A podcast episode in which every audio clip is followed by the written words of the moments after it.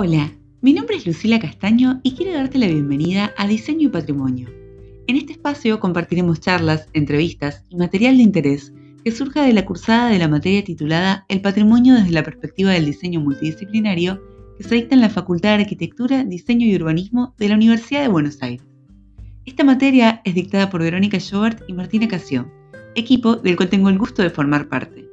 En el episodio de hoy conversaremos con Alejandra Misray, quien, desde Tucumán, nos compartirá su recorrido textil hasta llegar al trabajo que actualmente realiza con las randeras del cercado.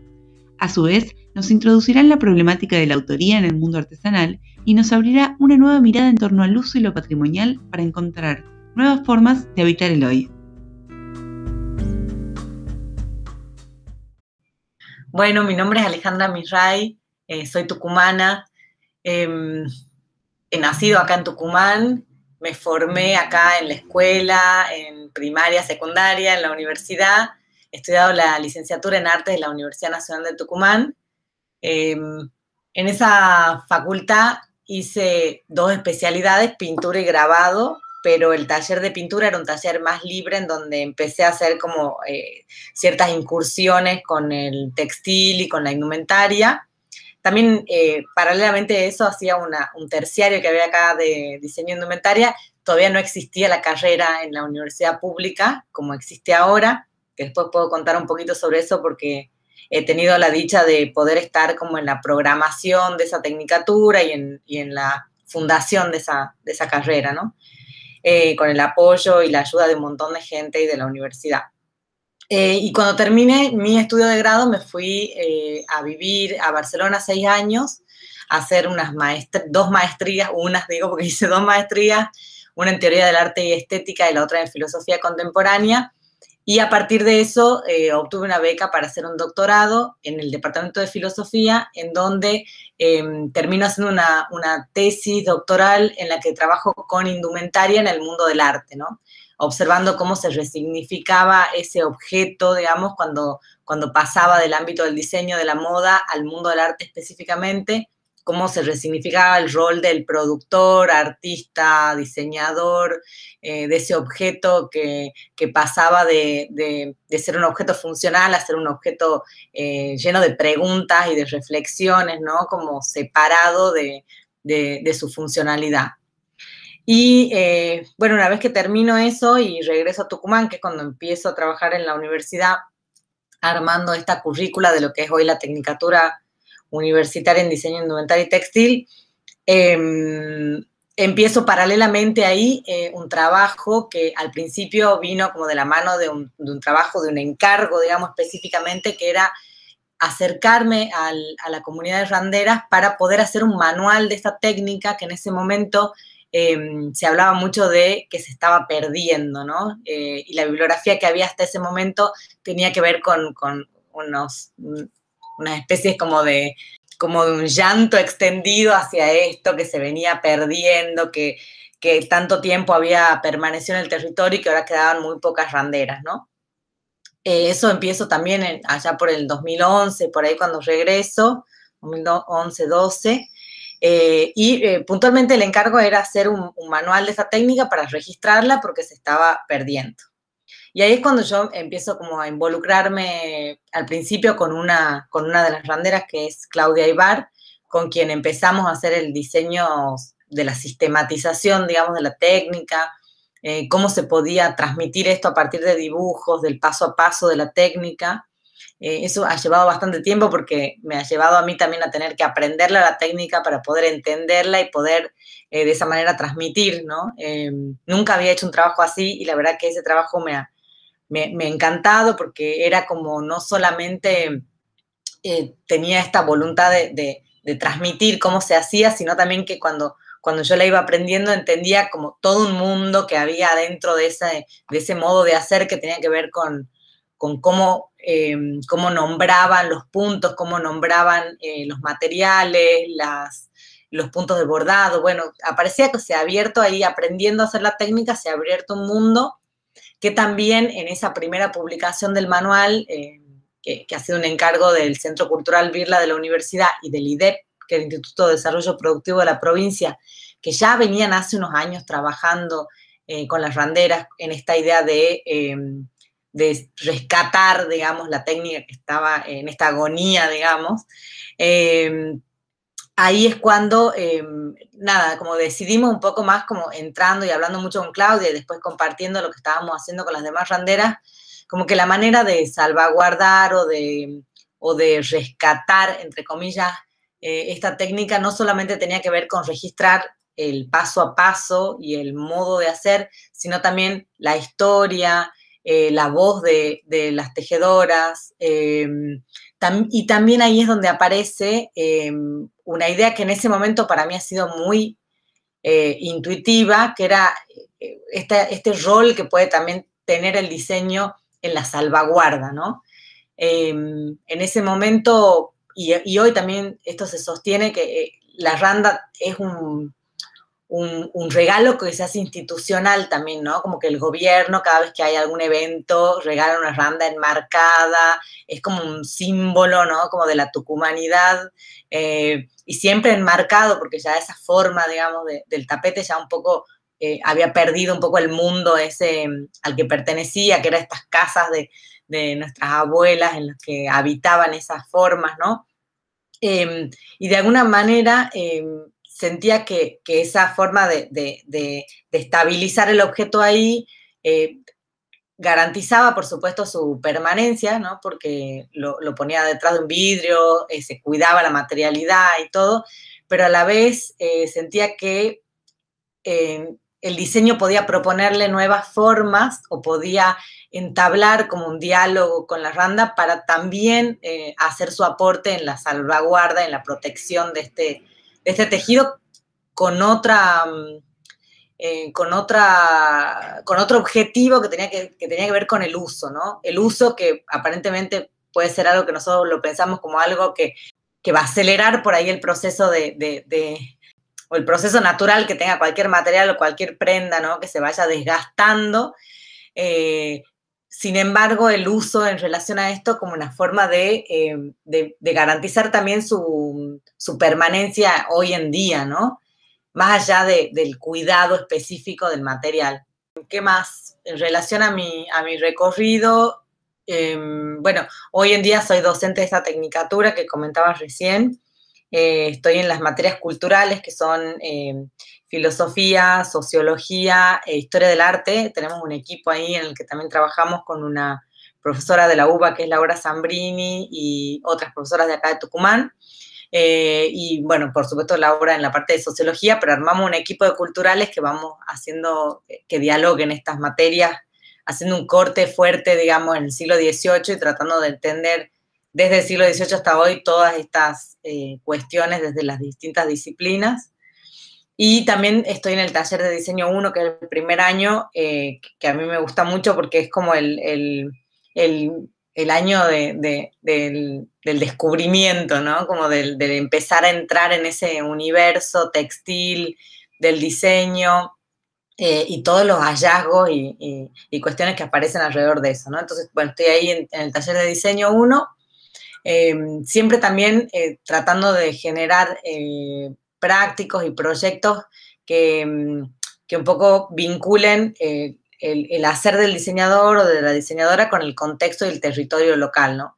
Creo que eso lo he aprendido mucho de mi trabajo en el territorio con las randeras, como que hay muchos lugares de, de, la docencia, de mi pensamiento, de mi manera de estar hoy en el mundo, que, ha aprendido mucho de esta relación que se ha ido construyendo durante casi 10 años ya eh, con las randeras y, que tienen que ver con ese anclaje en el territorio, ¿no?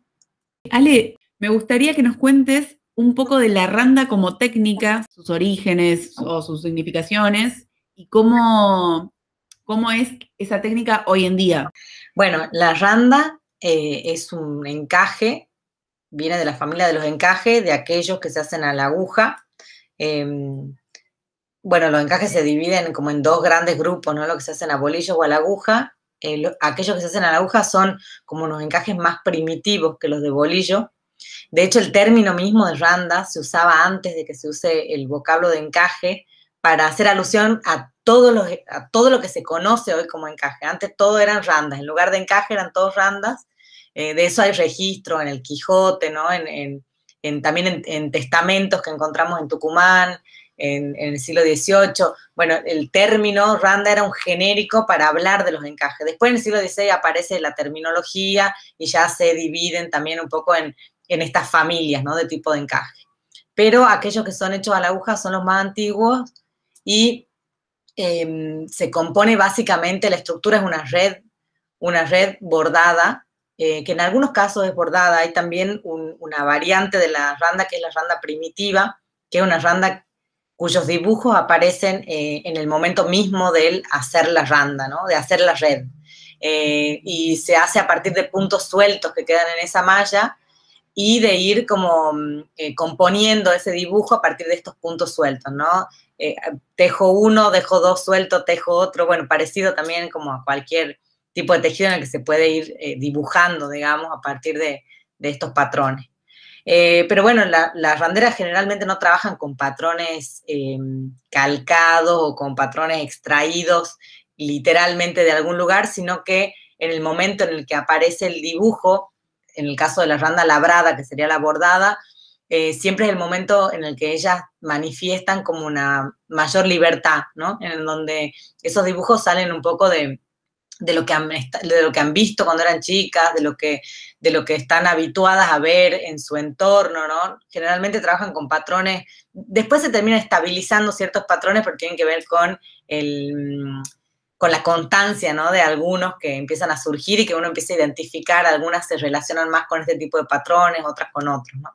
Pero bueno, hay como estas dos formas, la randa primitiva y la randa labrada, y la randa tucumana se la asocia mucho más con la randa labrada eh, y presenta algunas diferencias. En el territorio eh, latinoamericano tenemos presencia de otros tipos de randa, como la renda turca, que es la que se hace en Brasil.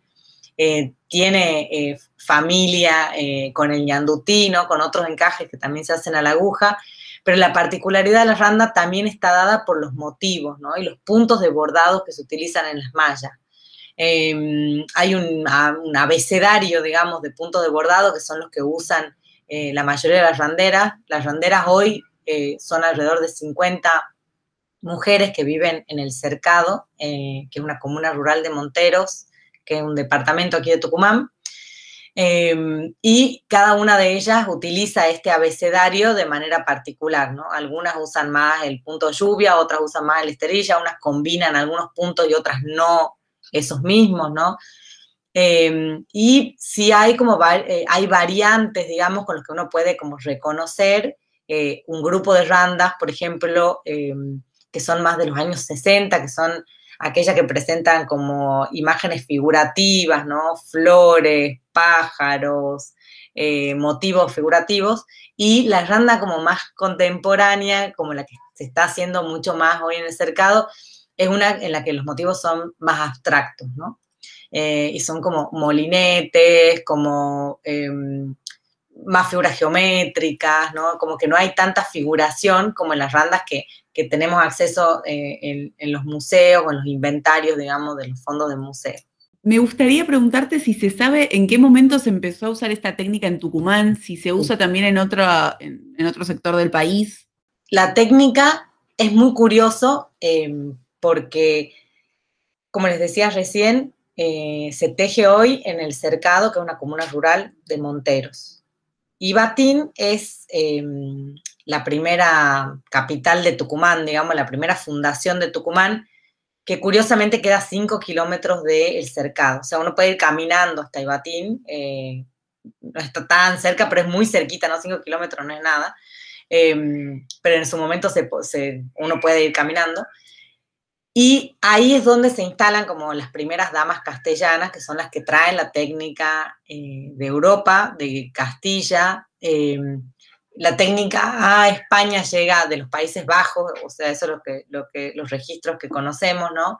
Y desde ahí, con la colonia, llegan las técnicas, esta, llega esta técnica puntualmente y se afinca en, en Ibatín, que en ese momento, por supuesto, no existía el cercado, el cercado una comuna del año 1972, y estoy hablando de 1560 y algo, eh, pero casualmente comparte el territorio. desde ese momento, desde 1500 hasta el día de hoy, eh, tenemos un montón de lagunas.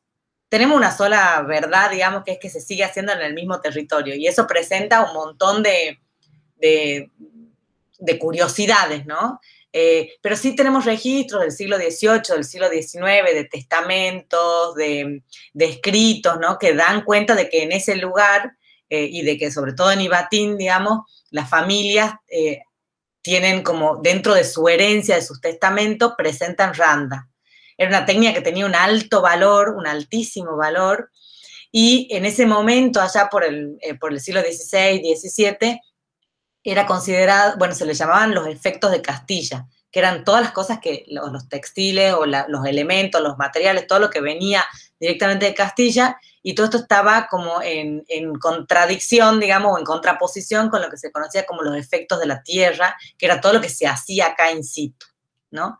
Entonces había como un, eh, dialogaban estas dos formas, digamos, de producción, ¿no? Lo que se traía, que era lo que los españoles, las españolas de ese momento eh, necesitaban, porque era lo que habían dejado allá, y de alguna forma también se empieza a, transmitir e, ese conocimiento ¿no? de la técnica. Solo que en ese, no sé, los primeros registros que tenemos de, más, más que nada relacionados al siglo XVIII, nos hablan de mujeres que tejían a modo de distracción, ¿no? Como una manera de pasar el tiempo, eh, de también de demostrar habilidades, digamos, femeninas, ¿no?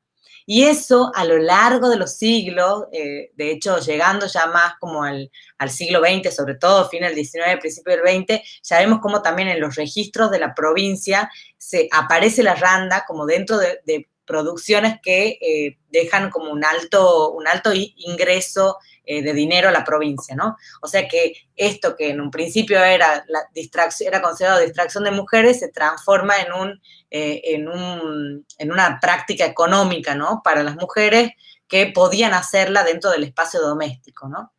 Y aparece como al lado de, de otras técnicas, ¿no? De los peleros, de los pellones, de diferentes podemos hablar de como de efectos de la tierra, de cosas que se hacían ya en el territorio, y aparece al lado de eso como un, ingreso económico, digamos, importante, creo que del 36%, así como de, la producción textil, ¿no? Era grande, digamos, era, era mm, a fin del 19, principio del 20, era un ingreso importante y, era, y en ese momento sí había un valor muy grande eh, en este hacer.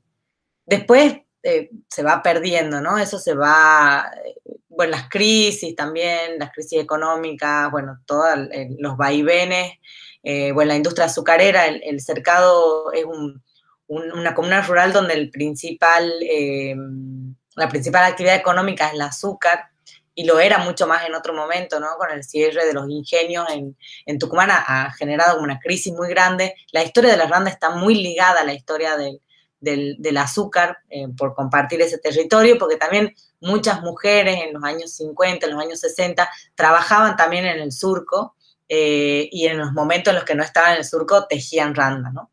Eh, y hay, por suerte esos testimonios sí los tenemos hoy porque tenemos artesanas que todavía viven que, y se acuerdan de sus madres y de sus abuelas en esta doble actividad ¿no? económica. Y no sé, Ana María Toledo, que es una randera muy importante que todavía, que todavía vive, por suerte, y es un tesoro eh, porque teje increíble y todas las randeras la, admiran mucho eh, por cómo teje y por toda la historia que ella encarna. Eh, Ana, María, Ana María sigue tejiendo con el hilo muy finito, con hilos de coser, ¿no? Hoy las randeras hay algunas que sí también, o para ciertas piezas especiales, pero más las que salen más como para la venta y todo son con hilo un poquito más grueso, ojo un poco más grande, que tienen que ver con el tiempo que lleva, ¿no? Como, incluso a veces uno ve randas del mismo tamaño, tamaño terminada, digamos, eh, y una es mucho más cara que la otra, por ejemplo, ¿no? Em, y en realidad tiene que ver con eso, con el grosor del hilo, con el ojo, con que pueden tener el mismo tamaño, pero el tiempo es totalmente diferente, ¿no? No tiene que ver con el tamaño, digamos, ¿no? Como final eh, el trabajo. Ale, y sé que aparece lo económico como con los registros históricos y ahora con, el momento de ponerle precio a la pieza, te quería preguntar cómo es la comercialización de las randas hoy, Eh, ¿Qué tal la experiencia de las ferias online? ¿Cómo llegaron a, ese método de, comercialización? ¿Si le funcionó? ¿Cómo lo manejan? Y bueno, las randeras, las randeras venían comercializando eh, en diferentes ferias eh, presenciales, ¿no? Como muchas de ellas viajaban a la feria de Cosquín, a la feria de Verazategui, las vivían invitando de, todas las ferias que se hacían de artesanía en el país, incluso Acá en Tucumán también en el espacio artesanal que, pertenece al ente, que hoy todo lo público está, eh, se cerró desde aquel día y sigue cerrado. Em, o sea, había una comercialización constante, por ahí nunca podían viajar todas, por supuesto, ni tampoco quieren viajar todas, entonces siempre hay unas cuantas que viajan y se llevan, cuando voy a una randera vendiendo en una, feria, no tiene solamente randas de ella, tiene randas de todas las randeras, ¿no? Como también está esa cuestión como de la comunidad y de y de que el beneficio que se va a tomar es para toda la comunidad, ¿no? No individual, que eso es como algo característico también y hermoso que tenemos que, aprender mucho de las comunidades artesanales, ¿no? Y bueno, todo eso por supuesto se paralizó, más pensando también que, la mayoría de las randeras son eh, grandes, no todas en su totalidad, hay randeras de, de mediana edad, incluso hay randeras muy jovencitas hoy en día, pero bueno, muchas de ellas son grandes, entonces con toda esta situación ha sido como muy complicado incluso juntarse, ¿no? Pero eh, bueno, creo que la muestra que hemos hecho en el Museo del Traje también ha despertado como, eh, como una, un, querer saber más y un querer tener, digamos, eh, que, que, justo fue, la, hemos, hemos organizado una primera feria virtual. Pensando en esto, ¿no? las chicas se venían presentando a diferentes convocatorias, este año hubo, hubo muchos fondos de fomento a la cultura, de sostener cultura, bueno, todas las becas que han salido del Fondo Nacional, de eh, las otras gestionadas por Matria, em, y las chicas se han estado presentando y la verdad que siempre les sale porque la verdad que eso es un ejemplo de, de, patrimonio cultural inmaterial, ¿no? Como todos entendemos que, que esta técnica hay que preservarla y creo que cada vez si bien todavía no, no tenemos la patrimonialización en papeles por la UNESCO, en cualquier momento eso va a llegar, ¿no? Se está trabajando de varios lugares para eso. Em, y va a llegar porque es una, no solamente por el objeto en sí mismo, sino por eh, esta característica de herencia de hace cinco siglos, digamos, que, que tiene la técnica en un territorio particular, ¿no? Em, entonces, bueno, han estado por suerte como eh, soportadas por esas, eh, esas ayudas y esas becas que les ha hecho también conseguir materiales, poder comprar materiales, em, que también es todo un tema porque los materiales que ellas, a los que ellas acceden no los venden ahí mismo en Montero, que es como la ciudad más cercana, em, bueno, que es el departamento en el que ellos pertenecen, hay algunas que viven en Montero incluso, sino que los hilos con los que trabajan son especiales, están descatalogados la mayoría, entonces nosotros tenemos algunas acá en Tucumán, algunas mercerías donde todavía los venden. Eh, bueno, eso, acceder a todo eso es, tiene una dinámica, digamos, de venir desde allá y todo. Y bueno, y ahí en un momento hemos dicho, bueno, ¿cómo podemos vender esto? Eh, nosotras estábamos yendo con, con Alina, con una colega con la que hemos hecho como todos los audiovisuales del museo, y ha sido como hemos dicho, bueno, usemos esta herramienta que es nuestro celular y, nuestra, y el Instagram y, como ya la gente sabe que está la muestra y que todo, empecemos como a difundir. Y ahí empezó la primera, la primera feria bastante desordenada para nosotras porque todavía no sabíamos ni ella ni nosotras cómo era hasta que nos empezó a organizar, a decir, bueno, eh, todas cuando vengan, vengan con las medidas. Nos juntábamos en la casa de Claudia, hemos hecho tres ferias hasta ahora, Em, y hemos tenido muchas socias eh, muy, muy copadas que se han sumado en diferentes puntos del país, como Lucila, eh, en ayudarnos a también a que esas, a que esas piezas lleguen a, otros públicos, ¿no? Eh, porque la verdad que la primera feria de acá en Tucumán se vendió bastante, pero bueno, era Navidad y también cuánto más iban a comprar la gente de acá, ¿no? Entonces, era importante abrirla. Y bueno, creo que para ella y para nosotros ha sido como una sorpresa muy grande eh, y también en el sentido, más allá de las ventas en sí, de tenernos que organizar, ¿no? De tener que, de plantear un día en el que vamos, nos juntamos, tomamos mate, hacemos todas las cosas que hacemos porque también tenemos un montón de otros proyectos y mientras hay una mesa con un papel afiche y vamos poniendo, sacando, una le dicta a la otra, es todo como todo un despliegue de de voluntades ahí para que, para que salgan y aparte la sorpresa de también de, cada vez llegar y ver más y más randas eh, y de la necesidad de que, de que se vendan, ¿no? que se vayan para que puedan seguir haciendo, porque evidentemente eh, es algo que, que, desean hacer ¿no? y desean continuar. ¿no? En el cercado, en la comuna, son muy conocidas, digamos, o sea, como cada persona que vive ahí sabe cuál es randera, eh, cuál no. En Monteros también, Ana María Toledo siempre cuenta una anécdota que ella había ido iba al, había ido al médico una vez y que el médico le, decía, pero yo la conozco a usted, usted salido de la tele, salido en los diarios, usted es Ana María Toledo, como que si hay, eh, yo creo que hace mucho tiempo hay una difusión como constante, ¿no?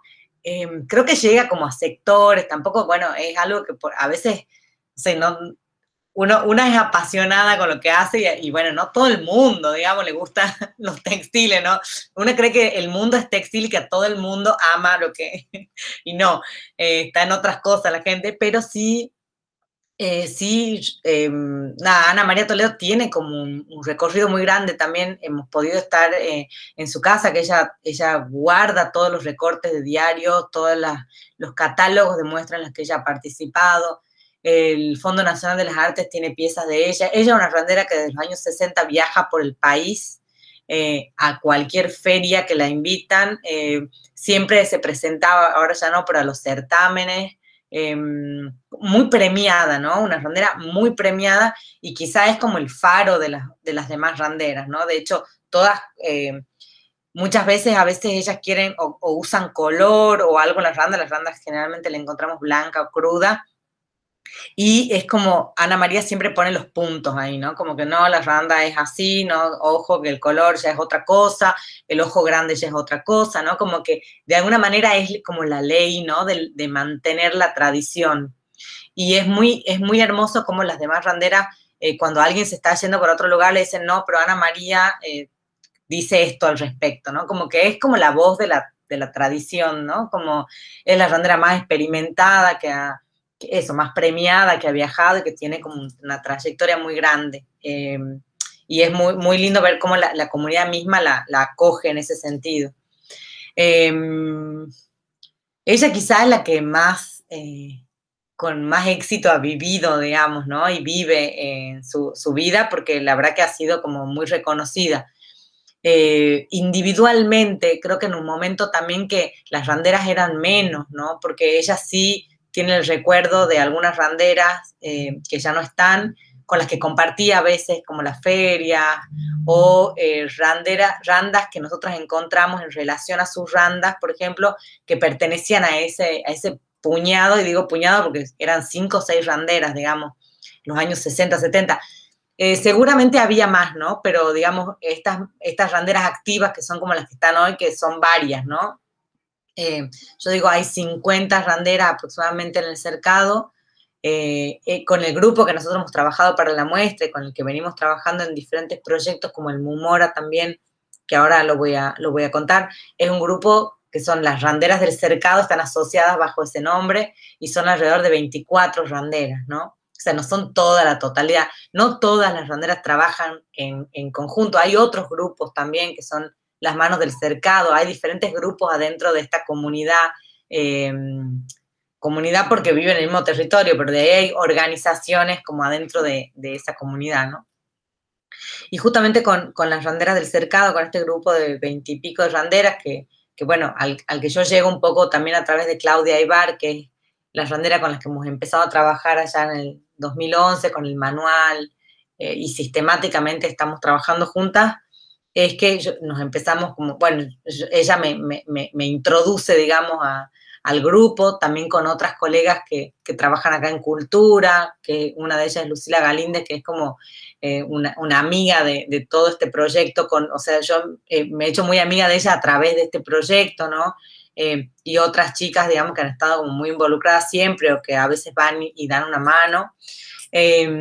Y ahí ha sido cuando hemos empezado a, bueno, las randeras tienen como el sueño de un museo situado en el cercado, ¿no? Es un sueño como muy fuerte, un deseo muy fuerte, eh, algo que lo están trabajando con, con arquitectos también, diseñando participativamente ese espacio. Em, pero bueno, ese espacio requiere como de fondos, de un montón de cosas que, a veces se escapan a la instantaneidad ¿no? de, los, de los encuentros y todo. Entonces, entre estar ahí siempre con el museo y siempre querer, eh, nada, se nos ocurrió hacer un museo móvil, ¿no? ¿Por qué? Porque un museo tiene que tener, tiene una construcción pesada, cerrada, carísima, si podemos hacer una estructura que, muestre eso y que, y que itinere por el mundo, digamos, ¿no? Como em, eso no quita, por supuesto, el, deseo del museo situado que tiene que ver con entender el contexto, ¿no? Con estar ahí.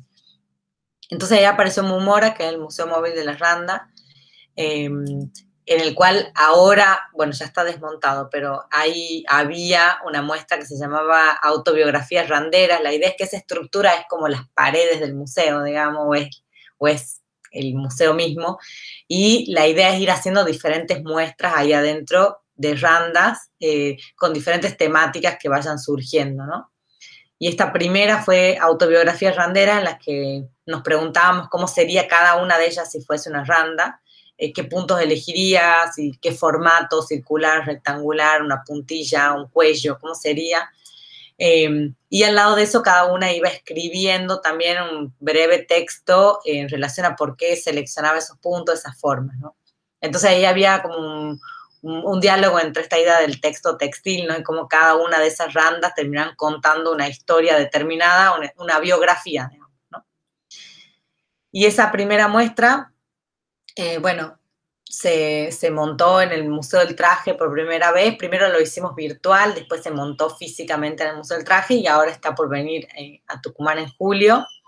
Y ya tenemos pensada otra muestra en la que ya están trabajando las randeras. Eh, que, bueno, surgió un poco de, de, encuentros y de estar pensando, digamos, otras temáticas y, y, nos empezó a encontrar con muchas randas antiguas que están disociadas de autoría, ¿no? Que eso también es un problema de la artesanía grande, eh, que es esta cuestión de la invisibilidad del autor atrás de las, atrás de las piezas, que no le pasa al diseño, que no le pasa al arte, pero sí le pasa a la artesanía, y ya eso nos, nos genera unas dudas, ¿no? ¿Por qué, digamos, no? Como, y por qué en los museos uno entra a, los fondos y, empieza a ver piezas increíbles y no están muy catalogadas, no se sabe quién, primero no se sabe quién las ha hecho. Eso es una de las, de las primeras cosas que surgen. Hay algunas que sí, si se ha ganado algún premio o algo es así, pero si no, eh, ingresan un poco sin información, ¿no? Entonces, evidenciando esto, que también ha sido un, trabajo que hemos hecho para el Museo del Traje, eh, en, el traje virtual, hemos hecho una muestra virtual también de Randa, donde hay una sección de la Randa en diferentes museos del país, ¿no? Diferentes piezas que están en diferentes museos. Y viendo eso y preguntándonos, y yo cada vez que encontraba alguna les mandaba, y, y de quién es, bueno, tiene flores, bueno, es de esta época, si tiene flores, hay que preguntarle a Anita, hay que ver, ¿no? Como estar siempre viendo de quién podía ser la RAND especulando, ¿no? Como fantaseando. Eh, lo que hemos hecho ha sido agarrar toda esa randa en fotos y em, lo que están haciendo las chicas ahora es, cada una eligió una, están rehaciendo, o sea, eh, haciendo una de esas actual, em, pensando en, los pocos datos que tienen sobre algunas piezas y, y, fantaseando un poco quiénes son, quién era esa mujer que ha hecho, cuándo la puede haber hecho, ¿no? Rehaciéndola hoy, digamos. Entonces, esa es la próxima muestra que, estamos ahí pensando. Increíble, Ale. Por ahí no, no, sobre el caso puntual que mencionabas recién, pero sí pensando en la idea de la actualización de una técnica con tantos años en práctica. Estuve viendo que en algunas de las ferias virtuales que hicieron aparecían por ahí randas con motivos que uno no piensa que tradicionalmente están asociados a la técnica de la randa, se me viene a la mente una que era una randa con la cara de Frida Kahlo y decía Frida.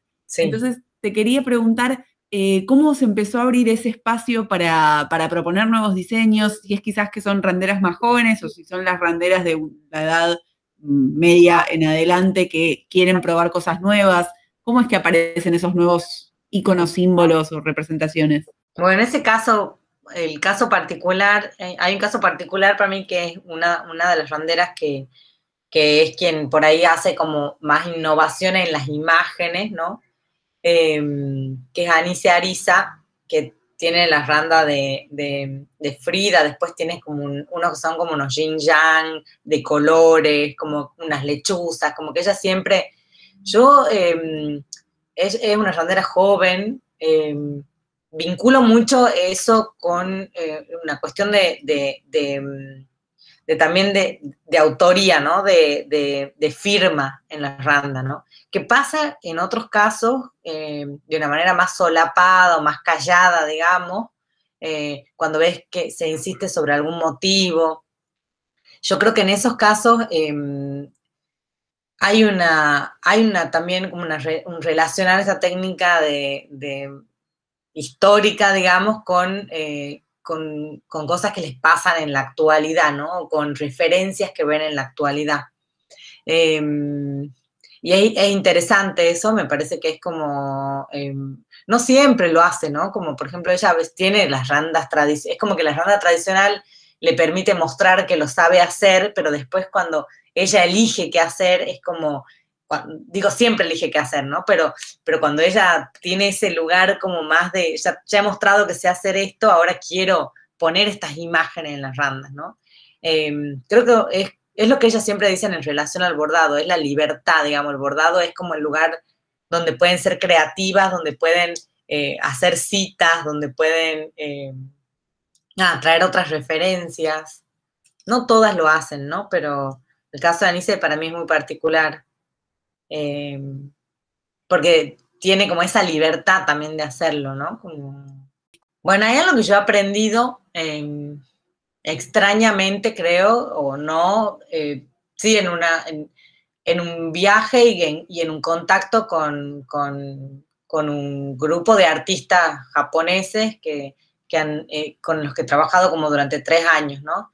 Eh, y trabajábamos en relación a las artesanías y, hemos hablado mucho de esta distinción entre el arte, la artesanía, el diseño, y ellos costaba me costaba muchísimo explicarles, digamos, como esa cuestión de jerarquías adentro de, estas distinciones, ¿no? Tanto del arte y la artesanía como del diseño y la artesanía, eh, y esta cuestión del uso, la función, la contemplación, ¿no? Como esas tensiones que hay entre esos ámbitos creo que, creo que surgió bastante de ese contacto, digamos, con, Japón y con ese, ese grupo particular de artistas que estaba liderado por Katsuhiko Hibino, que es un artista que ha venido en varias ocasiones a trabajar con Bienal Sur y que yo he tenido la oportunidad de, trabajar con él, de entrevistarlo, de hablar, de, pensar en, función también de las artesanías. Y, y ellos, no sé, como entrar a ese mundo y observar cómo la manera de que las cosas subsistan y pervivan tenía que ver con el uso de esas cosas, no con la sacralización de las cosas, ¿no?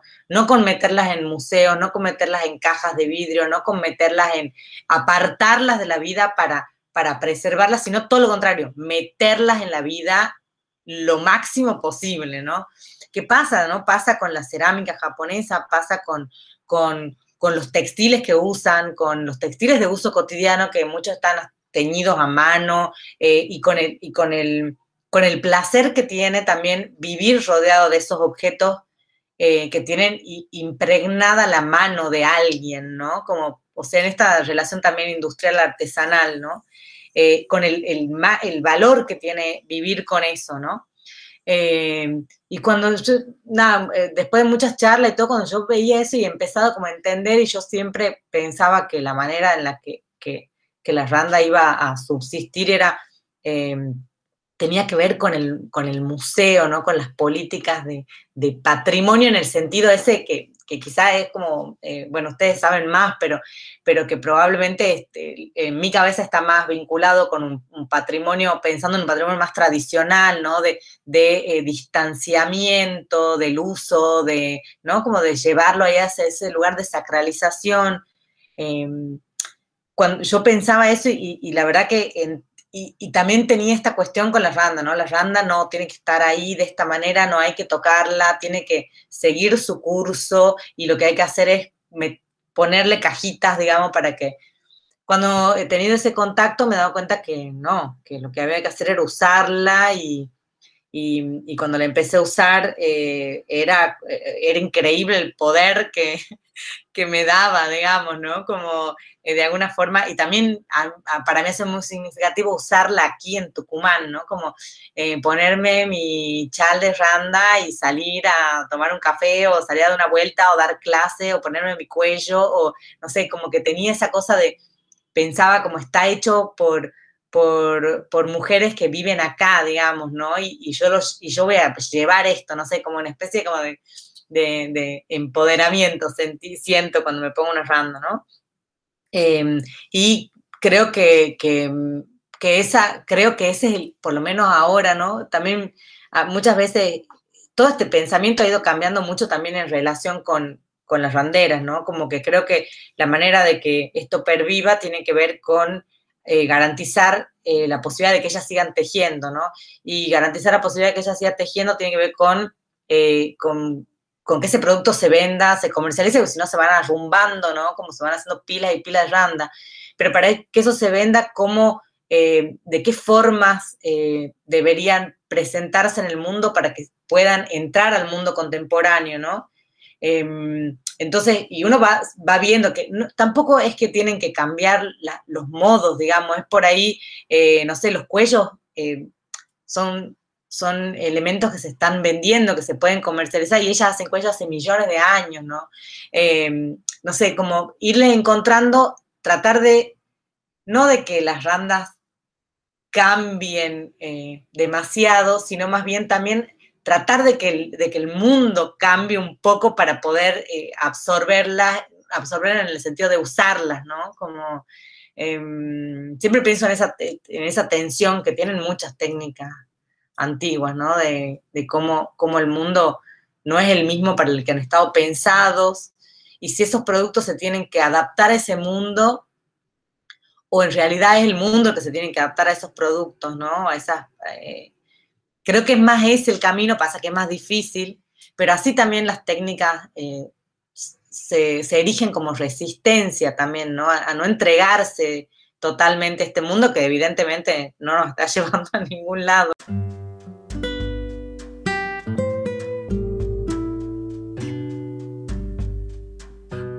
Gracias por acompañarnos en el episodio de hoy.